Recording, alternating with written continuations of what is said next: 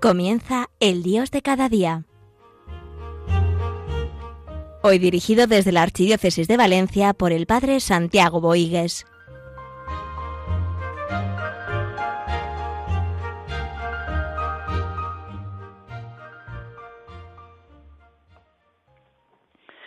Eh, terminamos el año litúrgico y empezamos este tiempo de adviento, tiempo de preparación para vivir con intensidad la Navidad.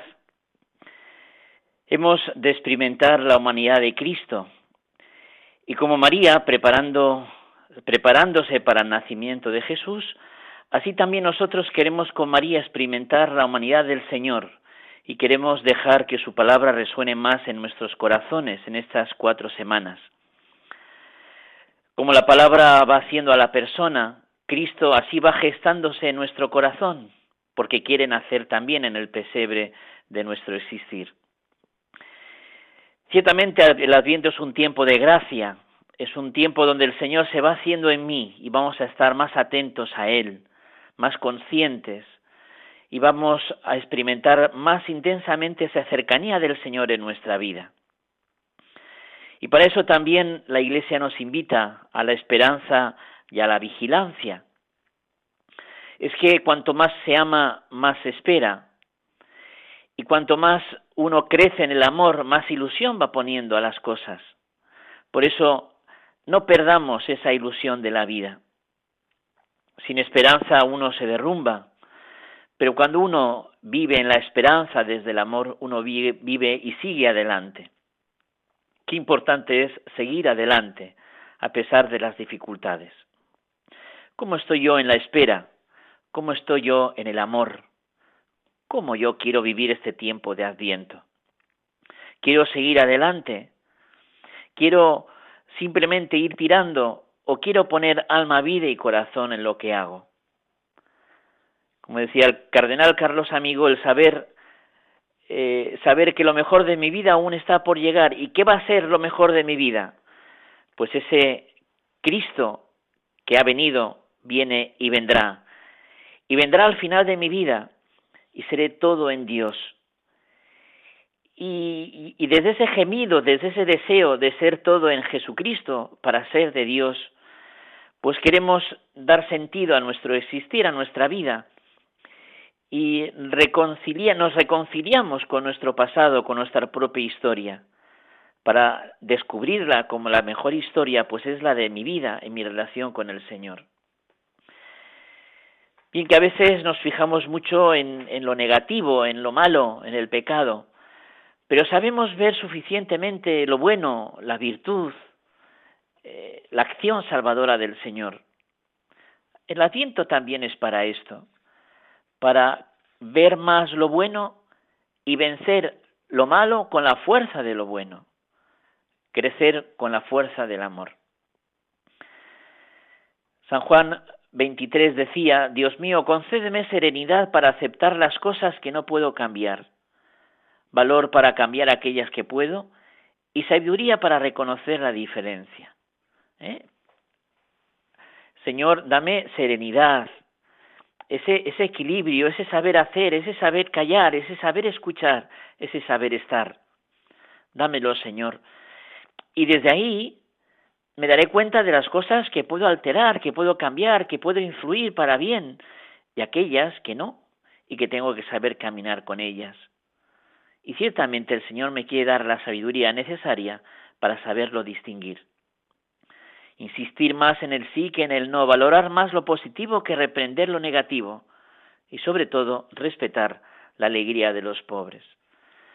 En la Iglesia se entiende desde los pobres y para los pobres, esa iglesia de pobres que decía el Papa Francisco. ¿Qué, qué quiere decir? Pues esa iglesia que sabe aceptar las cosas como vienen y sabe vivir en la sencillez, también en, en, pues en, en el anonimato tantas veces, poniendo mucho amor en las pequeñas cosas. Ciertamente los últimos evangelizan a los primeros, los pobres que viven y saben vivir esa riqueza del amor del Señor, ciertamente convencen y cambian y a los ricos, a los poderosos del mundo.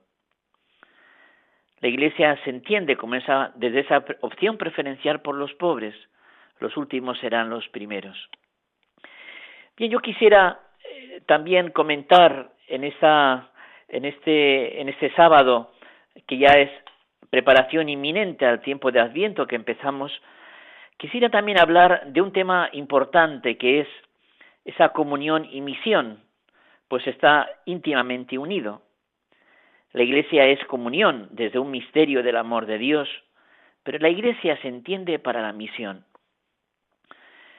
Eh, nuestro cardenal, eh, don Antonio Cañizares, en un mensaje, en el mensaje del Domum que dirigió a la diócesis de Valencia en el 2016, decía estas palabras que encienden y que hace ver que la Iglesia se entiende para el mundo, para llevar la llama del amor de Dios al mundo necesitado de él.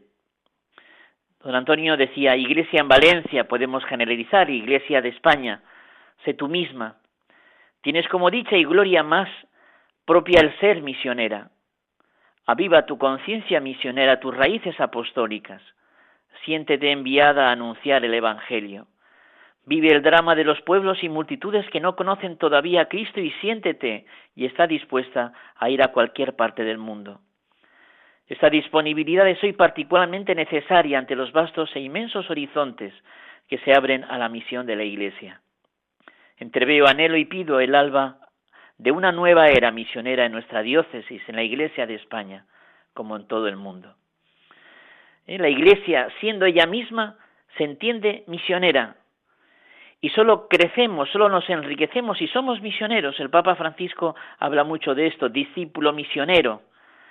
Eh, no hay discípulo, no hay seguidor de Jesús que no sea misionero. No hay verdadero discípulo de Cristo que no testimonie a Cristo con palabras y obras. Es decir, si somos fieles a nuestras raíces cristianas, seremos misioneros, iremos a anunciar el Evangelio.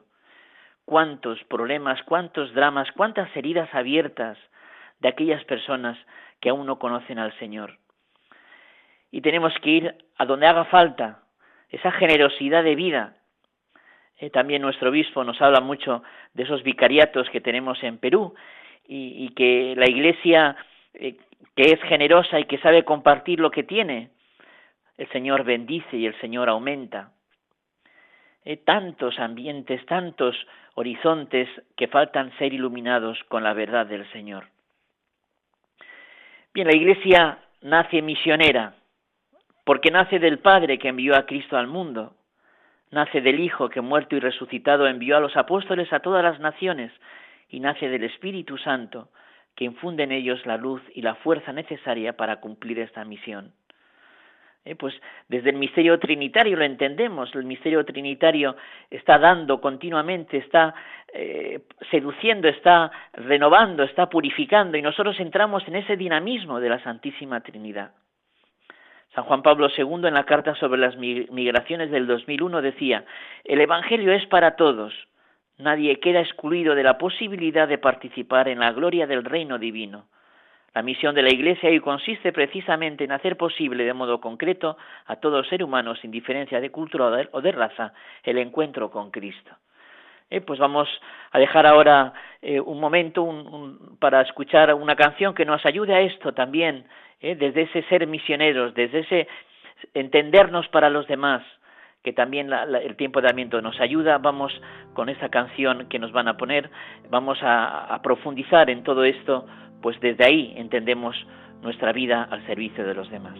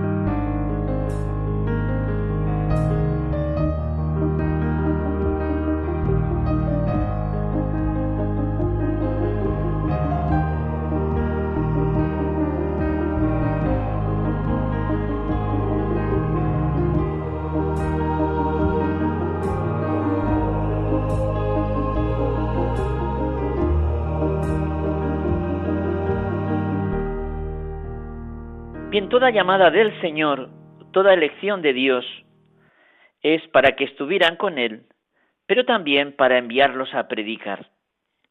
Toda elección es misión. El Señor llama para estar con Él, pero para anunciar el Evangelio. Por lo tanto, todos nos sentimos colaboradores de esta obra salvadora del Señor. Toda vocación es misionera por naturaleza. Y nos santificamos en misión, nos empobrecemos mirándonos a nosotros mismos. Dice Redento Misio número 11, la misión además de provenir del mandato formal del Señor, deriva de la exigencia profunda de la vida de Dios en nosotros. ¿Qué quiere decir esto? Pues que si la vida de Dios es realmente vivida, yo necesito compartirla, yo necesito transmitirla, yo necesito anunciarla. A más vida de santidad, más deseo de misión. A menos vida de santidad, más me estanco, más me encierro en mí mismo y menos me entiendo para los demás, para la misión. Dice Fidelis Laici, número 17, la santidad es un presupuesto fundamental y una condición insustituible para realizar la misión salvífica de la Iglesia.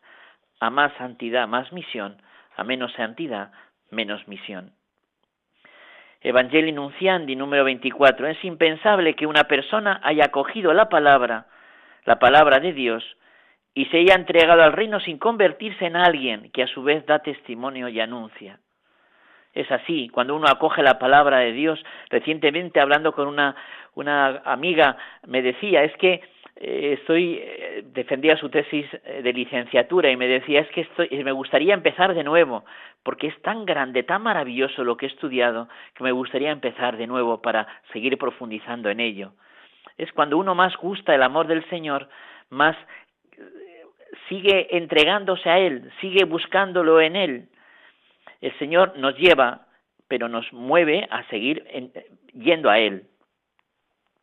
Redonterios Misión número 81. La misión se mueve a impulsos de celo por las almas, que se inspira en la caridad misma de Cristo y que está hecha de atención, ternura, compasión, acogida, disponibilidad, interés por los problemas de la gente. Bien, realmente eh, mi vida se caracteriza por ese celo por las almas. ¿Hasta qué punto con palabras y obras cuido esa atención a las personas, esa ternura, esa compasión, esa acogida, esa disponibilidad, ese interés? Al final estamos hablando de un tema que ya hemos hablado en algún programa, pero que siempre es necesario destacarlo y, para, para tenerlo presente, que es la parresía, el entusiasmo, el fervor misionero. No tener miedo a hablar con franqueza y valentía.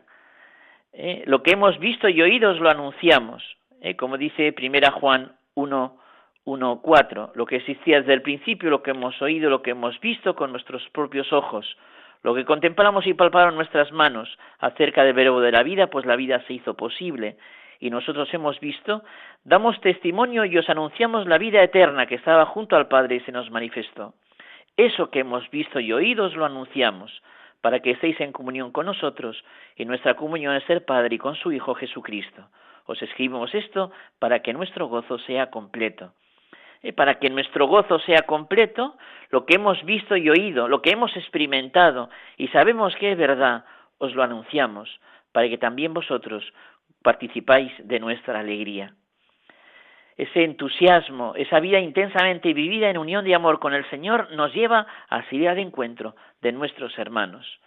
El Papa también en Evangelii Gaudium número 259. Evangelizadores con espíritu quiere decir evangelizadores que se abren sin temor a la acción del Espíritu Santo. En Pentecostés el Espíritu hace salir de sí mismos a los hombres y los transforma en anunciadores de las grandezas de Dios. Cada uno comience a entender su propia, su propia lengua. El Espíritu Santo además infunde la fuerza para anunciar la novedad del Evangelio con audacia, parresía, en voz alta y en todo tiempo y lugar, incluso a contracorriente.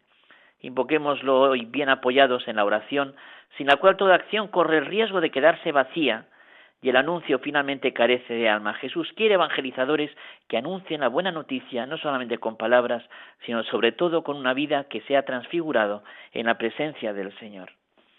El Evangelio no es una carga Es una liberación, es una alegría, es una fiesta que brota desde dentro. Y eso se vive cuando el Señor va enriqueciendo el existir y eso es vivir con intensidad.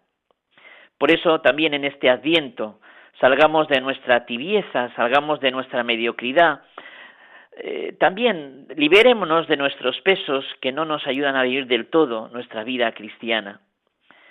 Evangelio Nunciandi decía que el que ha sido evangelizado es evangelizador.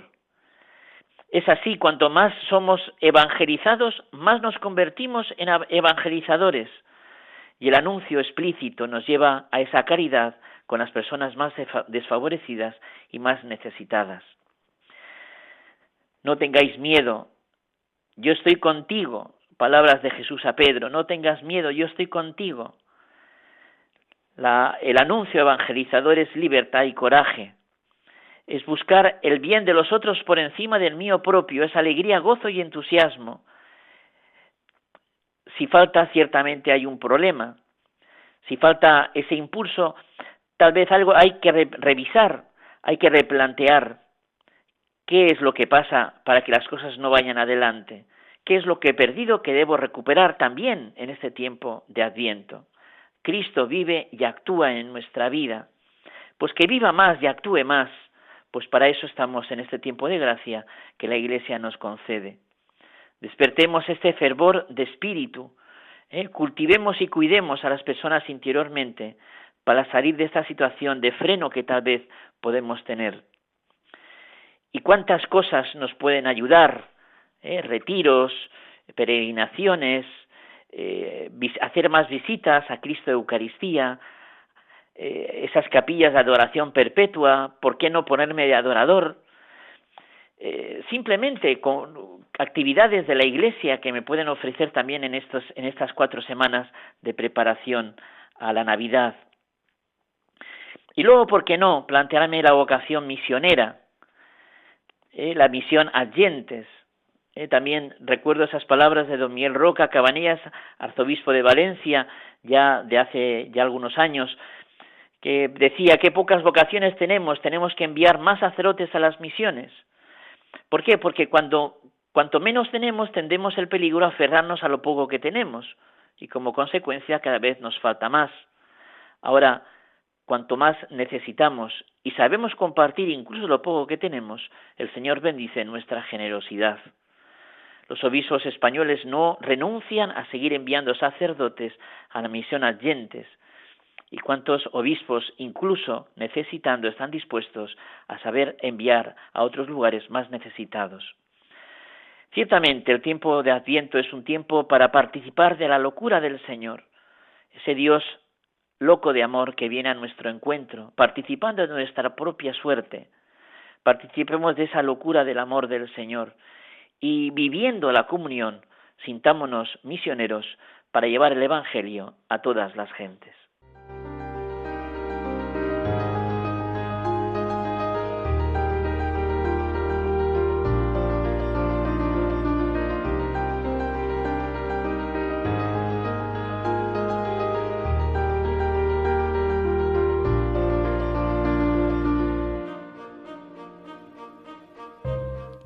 Concluye El Dios de cada día, hoy dirigido por el Padre Santiago Boigues desde la Archidiócesis de Valencia.